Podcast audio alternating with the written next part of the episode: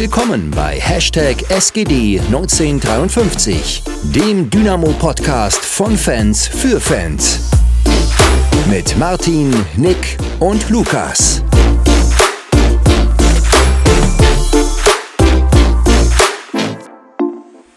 Willkommen zurück. Äh, nach einer langen Woche ohne Dynamo. Ganz schlimm für mich. Ähm, jetzt endlich wieder auch erfolgreich. Aber erstmal die Frage an dich, Lukas. Wie ist der Urlaub? Urlaub ist super. Also wirklich. Äh, also ich weiß nicht, ich war jetzt ja, zwei Jahre nicht wirklich im Urlaub. Nur mal immer bei Oma Opa. Ist ja immer ein Stückchen weg nach Dresden gewesen. Aber es ist so geil. Ich bin ja in Schweden hier.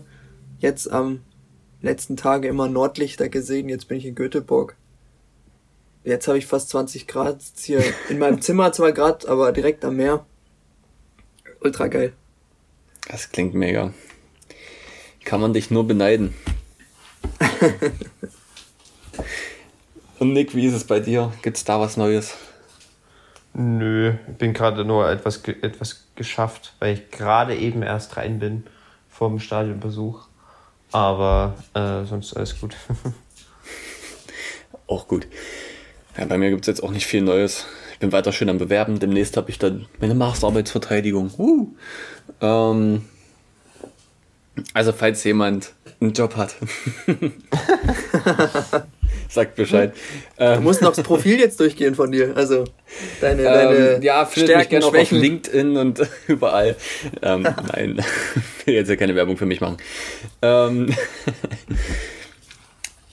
ja, aber eigentlich können wir dann doch direkt in dieses wunderschöne Spiel gehen. Es ist wirklich 25 Jahre ist es, glaube ich, her. Ne, Lukas hat zugeschrieben auf Twitter, dass äh, Dynamo mhm. gegen Werder in der Bundesliga gespielt hat.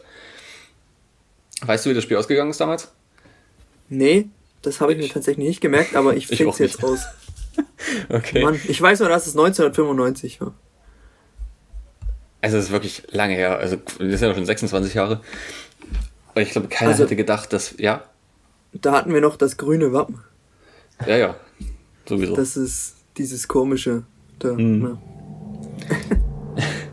ich denke, keiner hätte gedacht, dass das heute 3 zu 0 für Dynamo ausgeht. Wie geil ist das denn bitte? 3 zu 0 gegen Werder Bremen, das hätte ich nie erwartet.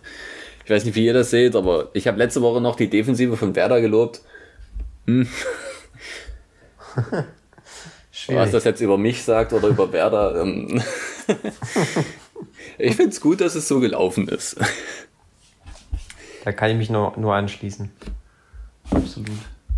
Also ich hätte jetzt auch nicht erwartet, dass beide Mannschaften ohne Mai im September auftreten. Ähm, also bei Dynamo hätte ich es wahrscheinlich mehr erwartet, weil einfach Sebastian May jetzt nicht so die überzeugendsten Leistungen gebracht hat. Bei Werder, also Lars Lukas hat das eigentlich recht stabil gemacht, die letzten Spiele fand ich. Markus Anfang fand das anscheinend nicht. Er hat ihn rausgenommen und irgendwie war die Defensive doch etwas instabiler. Er kam ja dann zum Glück, oder was heißt zum Glück, aber er kam ja noch im zweiten Durchgang, hat dann noch zwei Gegentore mit ansehen dürfen. Ähm, ja, aber generell die ganzen, die, die Aufstellung von Dynamo vielleicht können wir da mal kurz drauf eingehen, äh, was wir auch vorher so gesagt haben. Also ich habe gedacht, ja gut, äh, Robin Becker kann in Verteidigung spielen, dann geht er halt auf die Mai-Position und äh, Will ersetzt Kade, Merschel auf die Zehner-Position in Anführungszeichen. So hätte ich mir das jetzt vorgestellt. Wenn wir jetzt äh, noch in unseren Chat gucken, Nick hat gesagt von Anfang an, ah, das ist ein safe ein, äh, eine Fünferkette bzw. Dreierkette hinten. Am Ende war es eine Viererkette und Akoto hat in Innenverteidigung gespielt. ich denke mal, das hat keiner von uns so erwartet, wie es dann kam. nee, das stimmt. Ja, es ist schwierig. Ich meine, Bremen hat halt, wenn wir erstmal auf Bremen gucken, die haben einen extrem guten Kader. Das ist ja gerade in der Innenverteidigung, ist da halt auch viel Personal, was äh, rein vom Namen her zumindest eine gute Qualität mitbringt. Deswegen war das da mal ein bisschen schwierig vorherzusehen. Und bei Dynamo genauso. Ich habe wirklich gedacht, dass es das, ähm, ein 3-4-1-2 wird, weil das eigentlich das Paradesystem ist für Teams, die gegen Mannschaften von Markus Anfang spielen, weil die ja, hat ein bisschen was mit ähm, der Raumaufteilung zu tun, äh, mit, mit, der, mit der Art und Weise, wie diese Teams normalerweise die Halbräume bespielen. Wir haben, glaube ich, auch mal, ich müsste vor zwei oder drei Jahren gewesen sein, unter Fiel ähm, gegen Anfang, der damals noch bei Köln war, ein mhm. Spiel mhm. 4-0 gewonnen oder so, äh, wo wir genauso äh, angetreten sind. Äh, aber ja, gut, war, war nicht so. Bremen hat das, bisschen, bisschen, das ein bisschen anders angegangen und, und, und Dynamo auch. Hat natürlich im Endeffekt trotzdem glücklicherweise für uns äh, ein positives Ergebnis gebracht, sage ich mal. Auf jeden Fall. Wir müssen dazu sagen, dass Lukas die erste Hälfte nicht gesehen hat.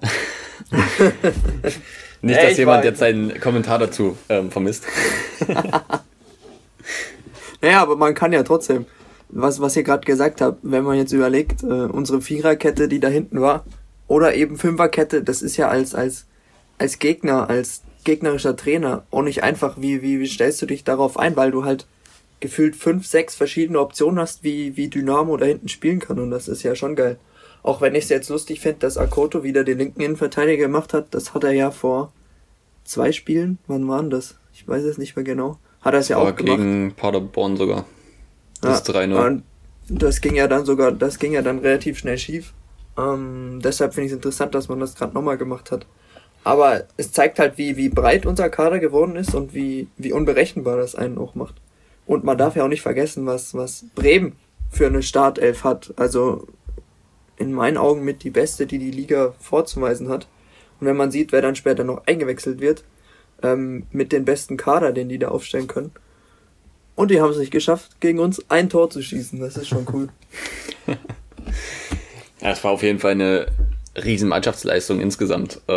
Äh, ohne jetzt gerade mal auf die Taktik einzugehen. Also auch daran, was ja, Michael Koto alles spielen kann. Das ist, spricht halt auch einfach für ihn. Mit 24 ist er, glaube ich, so viele unterschiedliche Positionen zu spielen. Ob das jetzt Innenverteidigung ist, auf der Außenverteidigerposition, Sechser kann er auch spielen.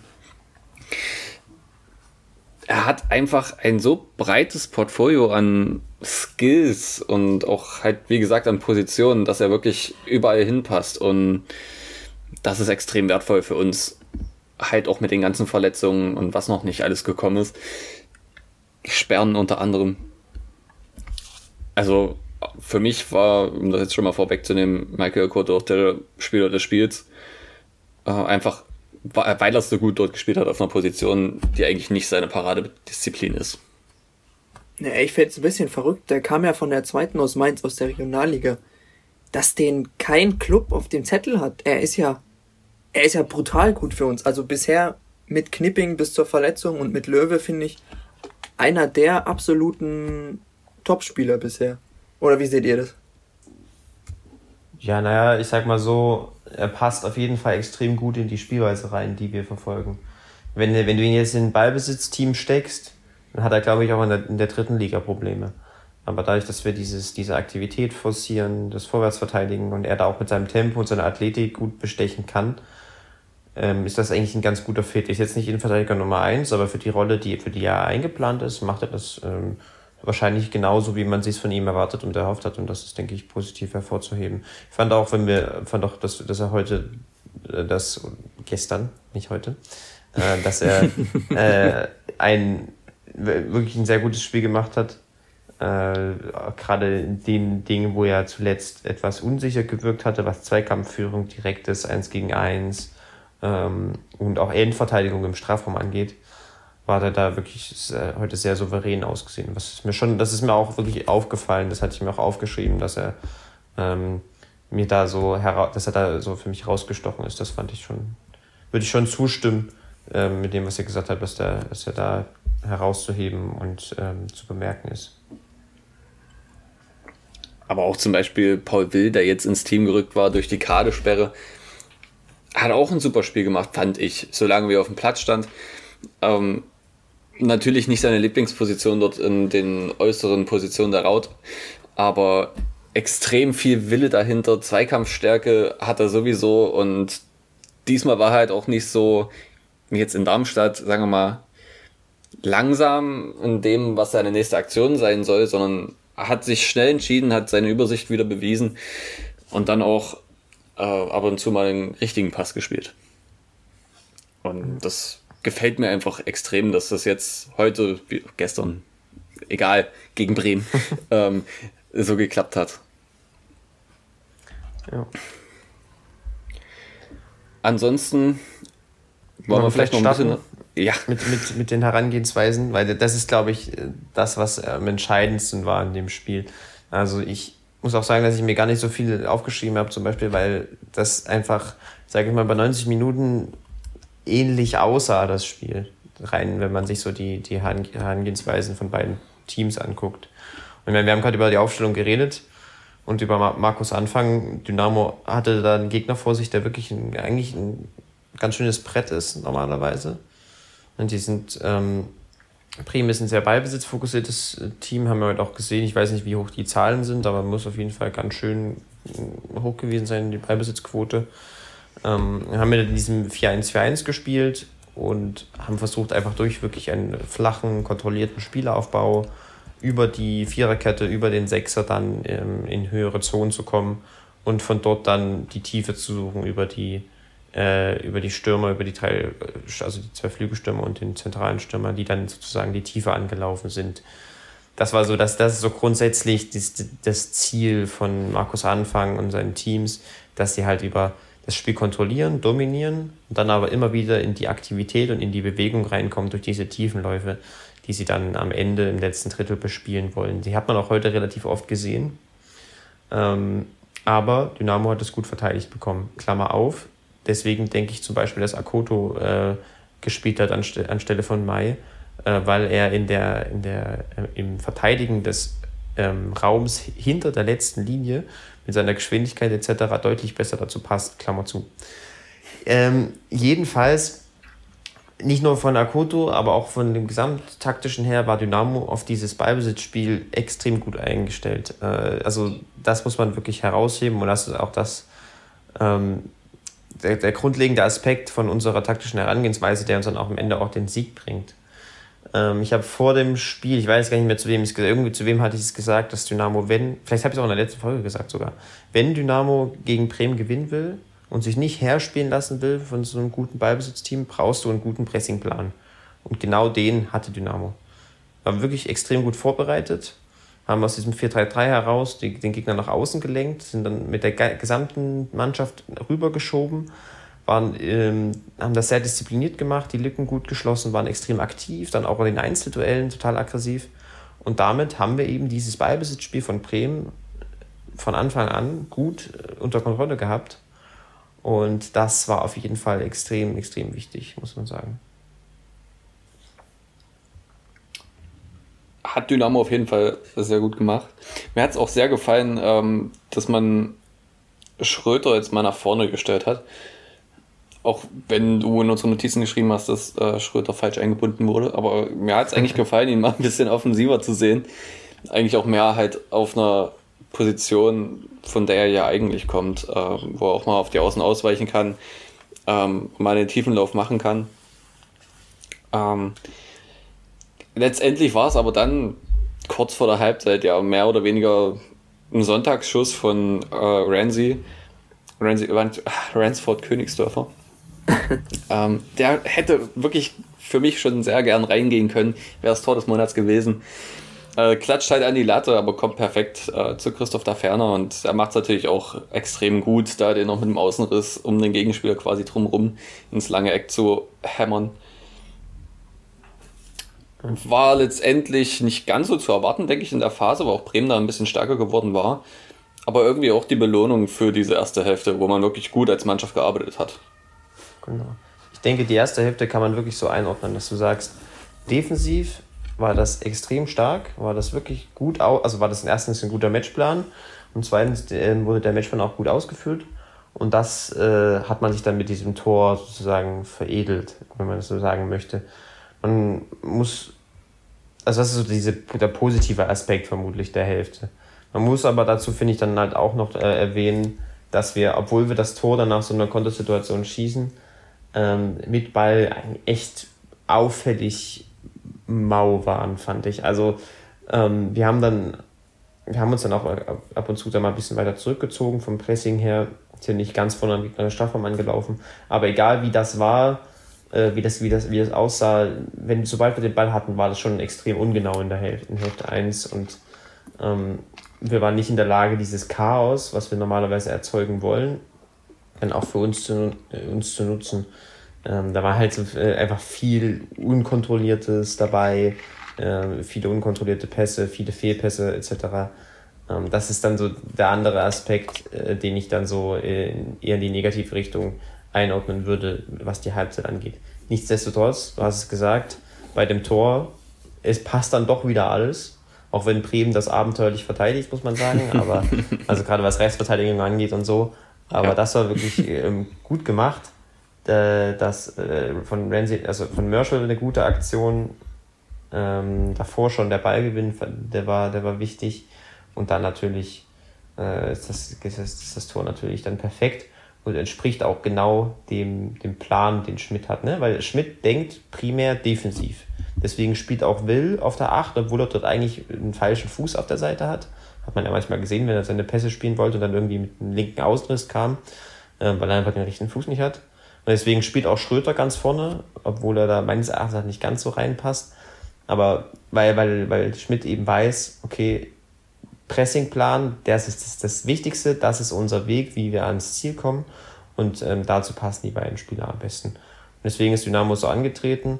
Und im Endeffekt hatten wir dann, ähm, haben es vermutlich dann auch irgendwie erarbeitet, dass du dann dieses, dieses 1 zu 0 schießt, so wie, so wie wir es geschossen haben.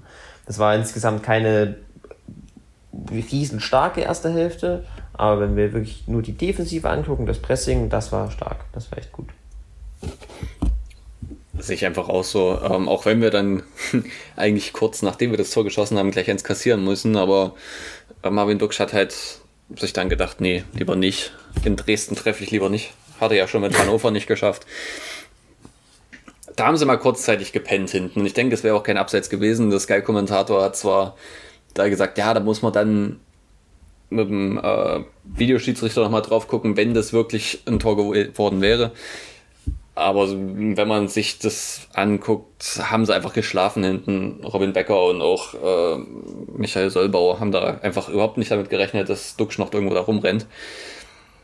Aber gut, er hat ihn ja fünf Meter am Tor vorbeigejagt, von daher. Die Szene kann ich mich gar nicht mehr so erinnern, muss ich sagen, aber. Da kommt einfach ähm, nur ein langer Ball.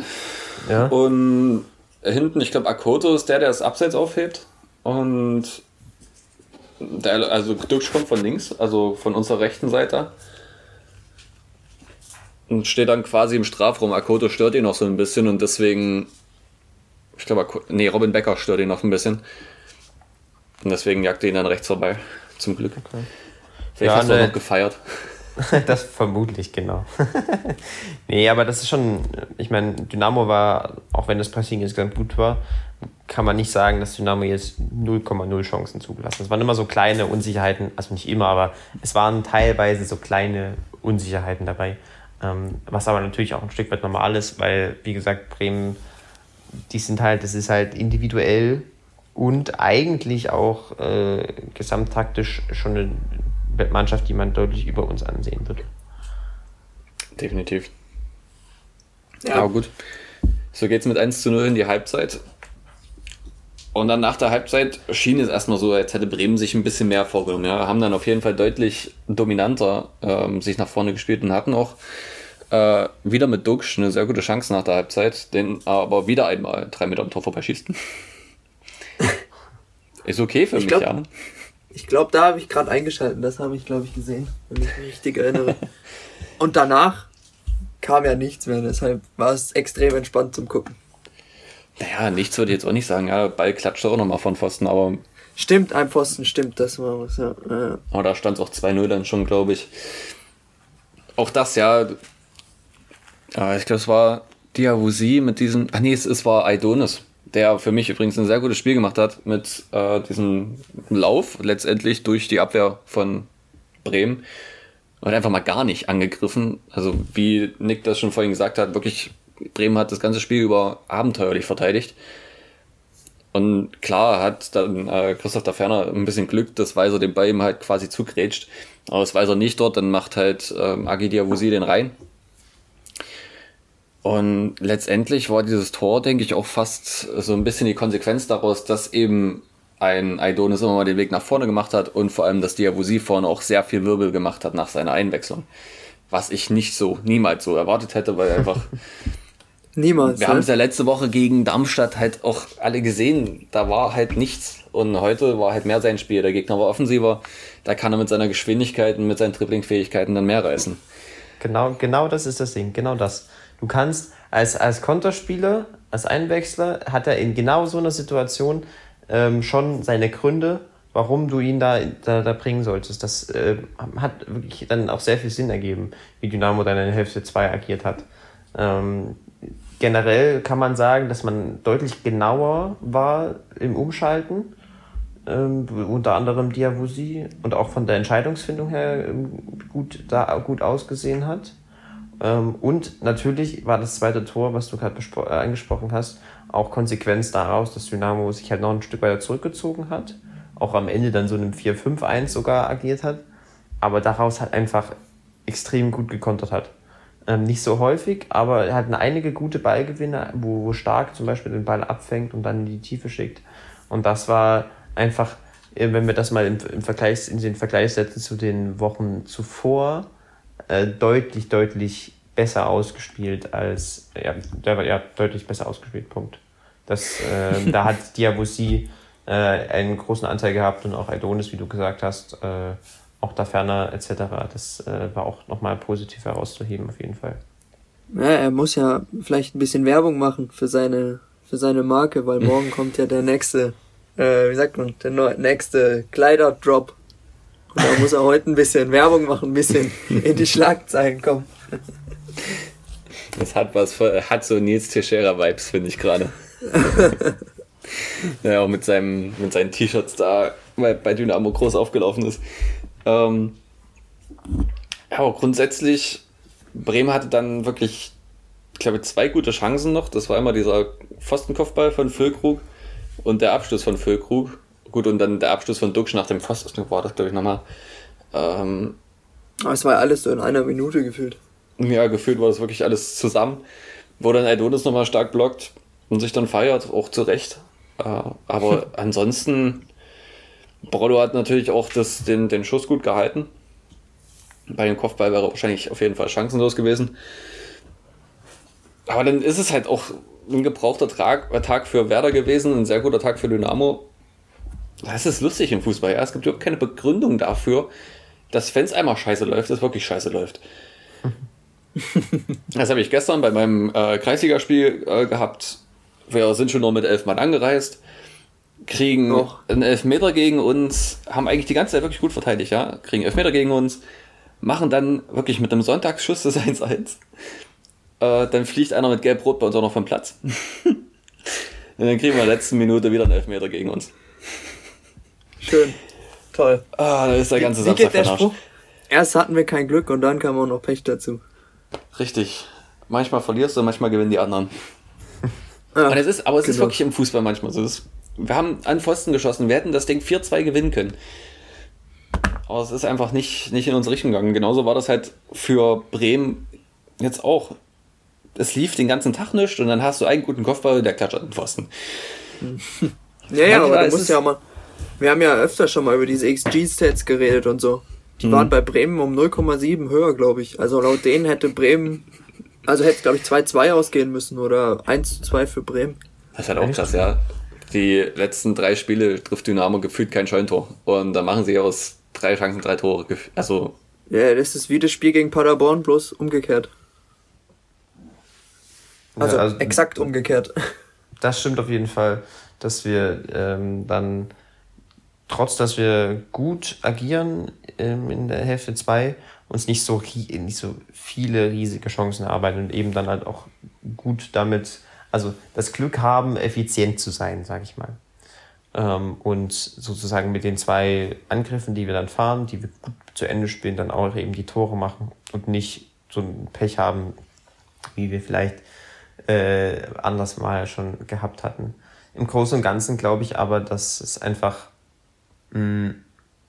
dass, dass, dass, bei, dass das Problem bei Bremen schlichtweg war, dass sie ihren Plan A, den, der eigentlich unter Markus Anfang immer extrem gut ist, nicht 100% stark ausführen konnten.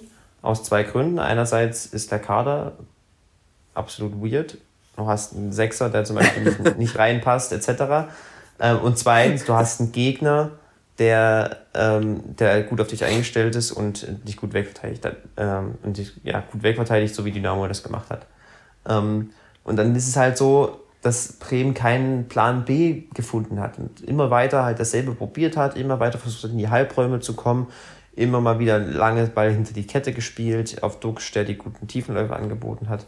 Aber das hat Dynamo einfach stark wegverteidigt.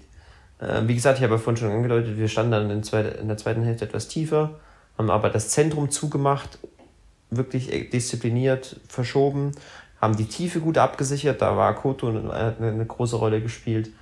Und ähm, damit hast du dann Bremen auf einzelte, vereinzelte lange Bälle und Verlagerungen ähm, beschränkt und es geschafft, dass du nicht so viel Gefahr zulässt, dass du dann Gegentor kassierst. Wir hatten manchmal, habe ich ja gesagt, kleine Probleme. Manchmal, wenn zum Beispiel ein Außenverteidiger von Bremen noch hochgeschoben ist, dann, dann war kurz die Zuordnung nicht ganz passend. Aber insgesamt haben wir dann spätestens in der Endverteidigung immer noch sehr, sehr, sehr souverän agiert. Und ich glaube, da kann man schon mal auch einzelne Defensivleistungen hervorheben, Akoto habe ich jetzt schon, nenne ich jetzt zum vierten Mal oder so. Das ist, hat, hat mir wirklich imponiert. Und dann würde ich auch noch mal Mörschel und Königsdörfer nennen, die mir defensiv überraschend gut gefallen haben. Gerade Richtung Ende hin. Mörschel hat stets den, den, den Halbraum gut zugemacht. War sich da auch jetzt, ist er war jetzt nicht so verspielt, wie er, wie er manchmal ist, sondern hat dann auch einfach ja, abgeklärt da agiert.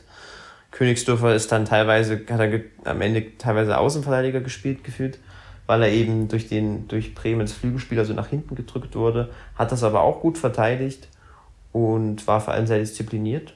Und ich glaube, diese, ja, diese gute Disziplin im Defensivverhalten, äh, im kompakten Block hat dann eben dazu geführt, dass wir den Gegner keine, keine so großen Chancen zugelassen haben, dass sie jetzt zwingend gewinnen müssen. Wenn wir Pech haben, schießen sie trotzdem ein Tor, aber im Großen und Ganzen war das schon sehr gut verteidigt und ja, das ist dann auch im Endeffekt der, der, der, der Grund, warum wir das Spiel dann so gewinnen, wie wir es gewinnen. Es ist schon krass, wenn man jetzt auf die Tabelle guckt. Wir haben immer noch eine der besten Defensiven der Liga. Es sind nur Heidenheim und Nürnberg besser defensiv also was Gegentore angeht. Wir haben acht Gegentore, das haben gefühlt, hat das die halbe Liga zwar, also äh, Regensburg, St. Pauli, Paderborn und wir haben acht Gegentore, KSC 9 und Heidenheim 6 und Nürnberg 7. Aber das ist schon auch so ein bisschen das Prunkstück auf jeden Fall von Dynamo momentan und geht eigentlich schon die ganze Saison, ja. Wenn man jetzt mal von dem Paderborn-Spiel absieht. Was noch so auffällt, wenn man auf die Tabelle guckt, wenn das Darmstadt-Spiel andersrum läuft, dann sind wir erstens mal mindestens Dritter. Und zweitens, wenn wir dagegen Heidenheim noch gewonnen hätten, was wir nicht haben, ist ja alles Spielerei, dann wären wir Erster. Ja, gut. Wenn wir alle Spiele gewonnen hätten, dann wären wir auch Erster.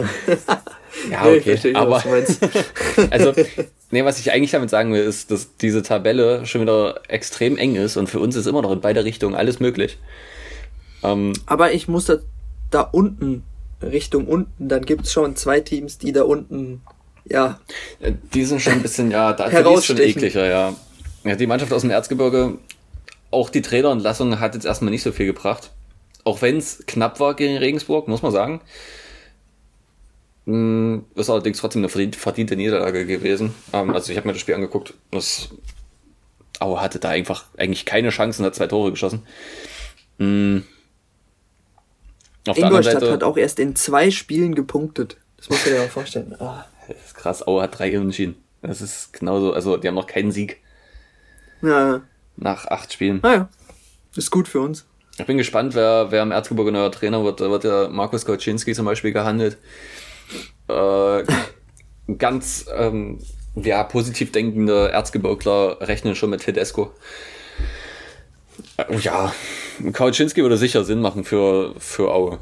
Könnte ich mir vorstellen. Ich denke Aber nicht, auch nochmal, wenn wir jetzt auf die, hm? die Tabelle, gib dir das mal.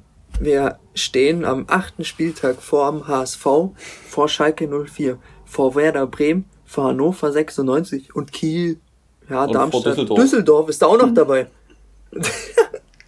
Das Was ist krass. das? Also, Und letzte Woche und letzte Woche heulten alle rum, äh, äh, läuft wieder nix und so. Und dann kommt wieder so ein Spieltag und es sieht wieder ganz anders aus. Das ist so, so lustig, aber auch so, ja, Und wäre deswegen- nicht Dynamo, wenn es anders wäre. Richtig, aber deswegen ist diese Liga auch so unheimlich interessant und so viel interessanter als die Bundesliga, weil es einfach so unvorhersehbar ist. Zum Beispiel, ist momentan hat keine Mannschaft einen Punktgeschnitt von mehr als 2, Komma. also das ist alles 1, Komma. Ja, in Regensburg nach 8 Spielen 17 Punkte und das Erste, das hätte, glaube ich, keiner erwartet. Die haben einen sehr guten Trainer, Ja, muss man sagen, aber wer hätte das denn erwartet? Es ist, Ist das der Selim Begovic? genau, Ah, okay, ja. Es ist erwartbar gewesen, dass Nürnberg zum Beispiel da oben mit rumspielt. Paderborn, ja, haben einen guten Trainer, auch einen ansprechenden Kader. Bei Heidenheim hätte man das denken können. Auch St. Pauli, das ist alles okay, ja. Ich glaube, Dynamo oder Jan Regensburg sind da oben wirklich die Mannschaften, wo jetzt nicht viele Experten vorher gesagt hätten, die stehen da oben. Also unter den ersten sechs. Ja, das Vor allem, wenn dann lustig. halt in der Liga noch der HSV, Schalke und Bremen sind. Ja, da geht's ja weiter. Das hört ja eigentlich nicht auf, wenn du dann runterguckst. Düsseldorf, Mhm. Hannover, wie ich gerade eben aufgezählt habe. Aber es ist halt so, ne? Die Großen im dümmsten Fall nehmen sich untereinander die Punkte weg. Das ist wie in der Bundesliga. Deshalb werden die Bayern ja auch so easy peasy Meister. Die Teams nehmen sich untereinander die Punkte weg und oben rennt einer davon. Ist jetzt hier nicht der Fall, weil es gibt keinen FC Bayern München in der Liga. Äh, rein auf dem Papier vielleicht schon. Aber ja, die Großen nehmen sich so untereinander einfach die ganze Zeit die Punkte weg. Und dann gibt's halt so kleine Teams wie wir oder eben Regensburg, die dann einfach mal sagen, hm, die drei nehme ich auch noch und hm, den Punkt gegen den HSV, den will ich auch. Ja, das stimmt. Aber es ist halt, für die Kleinen ist das cool, dass sie halt dann auch mal da die Punkte holen. Ähm, wenn ich jetzt in die Bundesliga gucke, Mainz ist auf Rang 6. Ähm, Und wer ist auf Platz 5? ja, ich, ja, der SC momentan. Aber ja, das Spiel ist noch lang, ja. so ein 3-0 gegen 3-0 Augsburg, das kann sich noch ändern. Ähm, nein, aber dann hast du halt wirklich wieder oben die Bayern, weil unter anderem auch Dortmund es nicht schafft, gegen Gladbach zu gewinnen. Äh, gut, ohne äh, Reus und ohne Haaland. Dass Reus schon wieder verletzt ist, sollte auch kein wundern.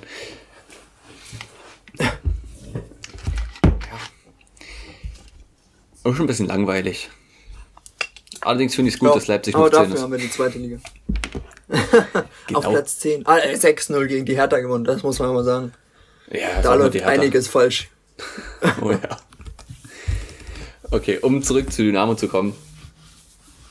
Es war ja äh, schon ein Hinblick auf den Verein jetzt auch ein, zwei etwas turbulentere Wochen. Äh, denn Pressesprecher und ich weiß nicht, wie seine eig eigentliche Position im Verein genau hieß, äh, Henry Buschmann, ähm, geht jetzt zum 30.09., verlässt Dynamo. Man hat über zehn Jahre hinweg eigentlich auch sehr gute Arbeit bei Dynamo geleistet. Wenn man sich jetzt unter den äh, Twitter-Fans, sage ich jetzt mal, ein bisschen umhört, dann äh, hört man da auch den einen oder anderen ähm, Punkt, warum es jetzt vielleicht auseinandergeht. Äh, aber eigentlich können wir ja nur sagen, erstmal sehr großes Dankeschön an Henry Buschmann für die Arbeit, die er geleistet hat. Ähm, und natürlich auch viel Erfolg äh, für den weiteren beruflichen Weg wünschen. Ich glaube, das kann man, kann man so stehen lassen. Eigentlich immer relativ sympathisch gewirkt. Die genauen Gründe, warum er geht, wissen wir natürlich nicht. Ähm, ich schaue gerade nach, wie die Position heißt. Also Pressesprecher steht hier. Äh, Zuständigkeiten im Bereich Kommunikation werden neu aufgestellt. Ähm, ja. Der neue äh, heißt Ronny Zimmermann. Haben wir jetzt einen neuen ab 30. September. Wie gesagt, kann man nur äh, Henry alles Gute wünschen für die Zukunft. Ähm, ich glaube, der Verein wäre ohne ihn nicht da, wo er jetzt wäre. Er hat, glaube ich, immer äh, über die meisten Strecken einen extrem guten Job gemacht. Ähm, Warum es jetzt schlussendlich zu Ende ging, wissen wir nicht.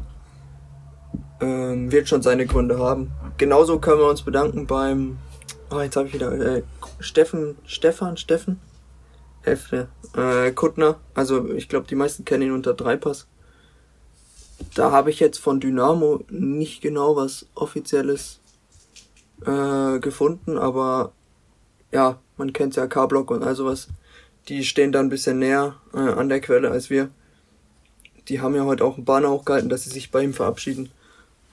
Hat uns über die Jahre auch immer mit coolen Bildern ver, äh, wie sagt man? Versor ähm, versorgt. Versorgt, genau, versorgt. äh, ja, können wir allen beiden einfach nur die beste, äh, das Beste für die Zukunft wünschen. Dann kam jetzt noch ein Thema auf, äh, durch die Verletzung, also den Kreuzbandriss von Panagiotis Flachodimos, wenn er von hier an einfach weiter Panna. Ähm, Macht's einfacher. richtig. Hat Dynamo scheinbar nochmal Augen auf die vertragslosen Spieler geworfen und geguckt, ob es da einen Ersatz gibt, der auch den Verein dann natürlich weiterbringt und die Mannschaft. Und Ibrahima Traoré gefunden, der sich jetzt die letzten drei Tage im Probetraining befand. Ich glaube, die Klasse, die Traoré mitbringt, ist unbestritten. Ähm, so viel Erfahrung in der ersten Liga, hat jetzt acht Jahre für Gladbach gespielt, war davor bei Stuttgart und Augsburg, hast du nicht gesehen. Also wirklich lange erste Liga gespielt. Unheimlich dribbelstark, sehr schnell. Allerdings mittlerweile auch 33 und wenn wir vorhin von Marco Reus und Verletzungsanfälligkeit gesprochen haben, das trifft sicher auch auf Ibrahima Traoré zu. Trotzdem würde ich es sehr feiern, wenn er zu uns kommen würde und sich das äh, mit Dynamo gibt, weil es einfach ein irre geiler Ersatz wäre für Panna. Und bin mir auch sicher, er sorgt immer für Gefahr mit seinen Triplings. Gerade in der zweiten Liga wäre das schon sau stark definitiv. Also ich kann, muss sagen, dass ich nicht verfolgt habe. Hm, und natürlich in erster Linie die Fitnessfrage eine der wichtigsten ist. Grundsätzlich halte ich es aber auch für sinnvoll, nochmal zumindest den Markt zu sondieren, ob es nicht eine Option gibt, die das Profil von Panna äh, sozusagen ersetzen kann, weil er ja durchaus eine große Rolle gespielt hat und auch nochmal eine ganz spezielle Note reingebracht hat in das Spiel, weil er eben als, als dynamischer Tiefenläufer immer mal wieder für Gefahr sorgen konnte und wir da aktuell halt außer Diavosi keinen haben und Diavosi trotz der Leistung jetzt vom Wochenende natürlich da immer noch äh, mit ein bisschen Fragezeichen versehen ist.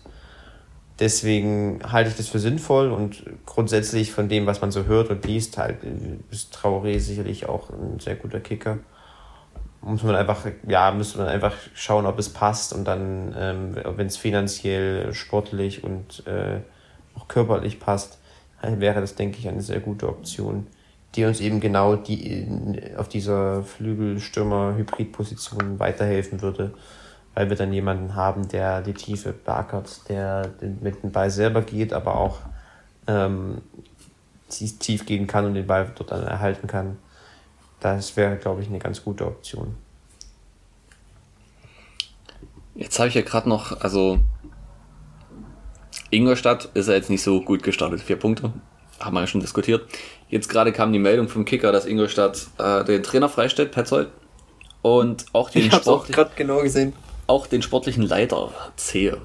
Ähm, ist schon, also logisch. aber schon, also dass jetzt beide freigestellt werden, äh, heftig. Neuer Trainer wird André Schubert. Ob der jetzt die Wende bringt, hm, weiß ich nicht. Haben wir jetzt auch im Sommer nicht allzu viel getan am Kader und ich fand den Kader schon für einen Drittliga-Aufsteiger eigentlich nicht so gut. Ich hatte ja eigentlich auch nicht damit gerechnet, dass Ingolstadt aufsteigt. Haben sie irgendwie geschafft. Das also noch am Rande die beiden Sorgenkinder der zweiten Liga, die für mich eigentlich genau dorthin gehören, wo sie jetzt stehen, ähm, die haben jetzt also den Trainer gewechselt. Bin gespannt, ob das was bringt. Jetzt erwartet Dynamo am nächsten Sonntag wieder ein Sonntagsspiel. Ähm, jetzt habe ich zum ersten Mal haben wir jetzt sonntags gewonnen, wenn mich nicht alles täuscht. Oh. Ähm, jetzt fahren wir nach Hamburg zum S, äh, FC St. Pauli. Ist schon, denke ich, neben Paderborn wahrscheinlich die beste Mannschaft, also im Sinne wirklich von Mannschaft der Liga. Äh, wenn man jetzt auf die Spiele eingehen will, Burgstaller, Makinok, Benatelli kennen wir beide noch äh, aus Dynamo-Zeiten. aber auch äh, Feed heißt er, glaube ich, der Mittelfeldspieler, extrem stark. Ähm, es gibt so viele wirklich gute Spieler Kire. bei dem Kader.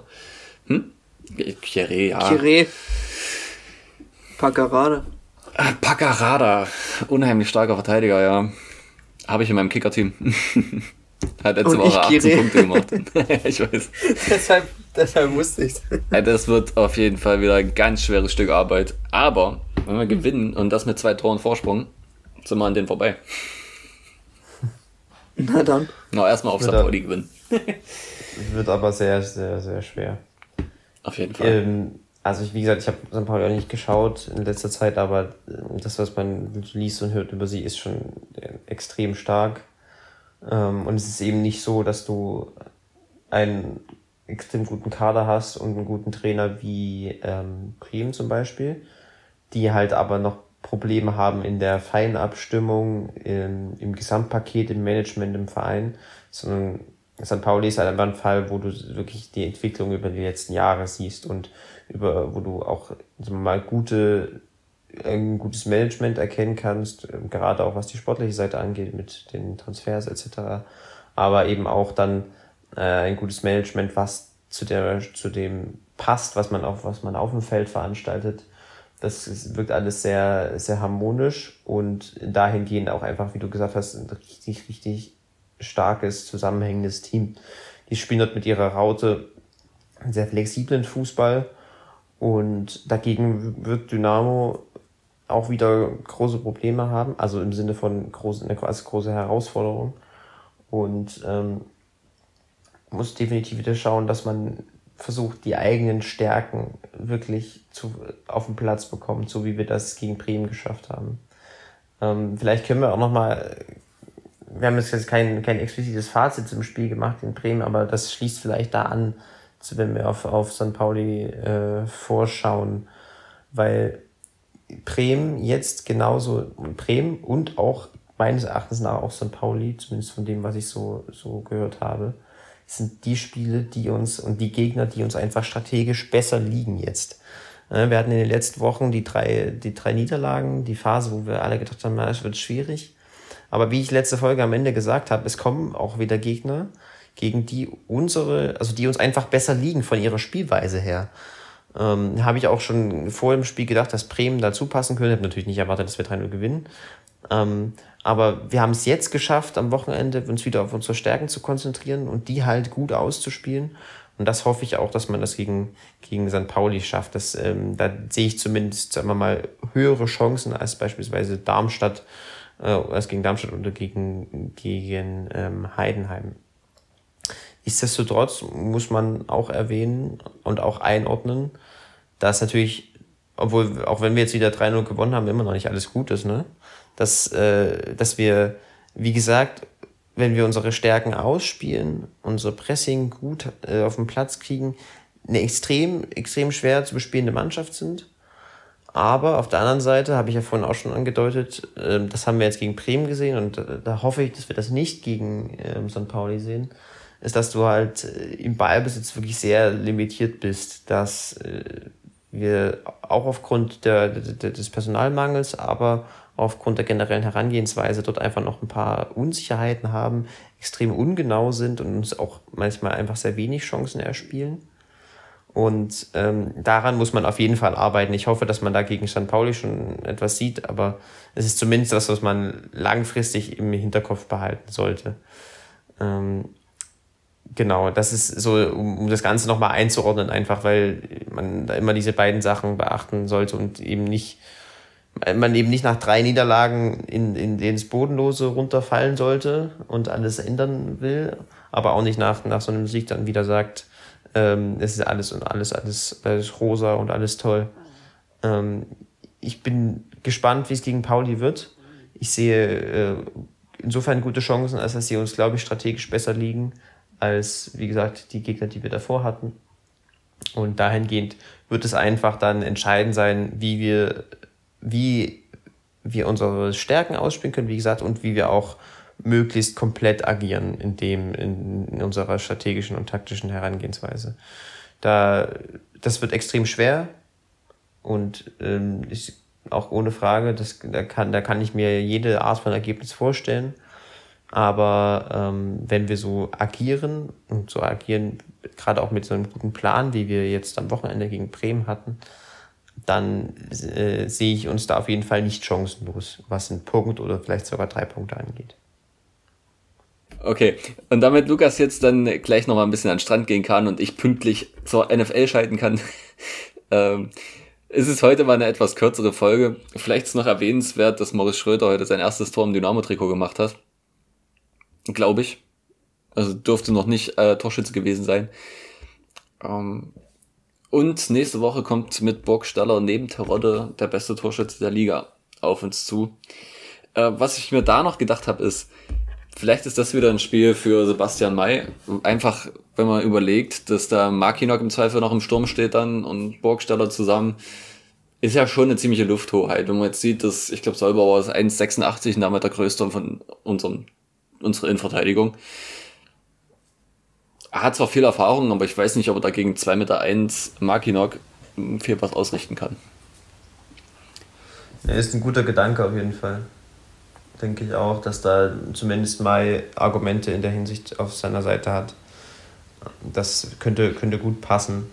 Ähm, da Pauli auch jetzt nicht die Mannschaft ist, die extrem hart und äh, offensiv, aggressiv die Tiefe attackiert wo du jetzt meinetwegen ein Tempo, das Tempo von Nakoto brauchst, da wird es, denke ich, in die Überlegung in eine andere Richtung gehen.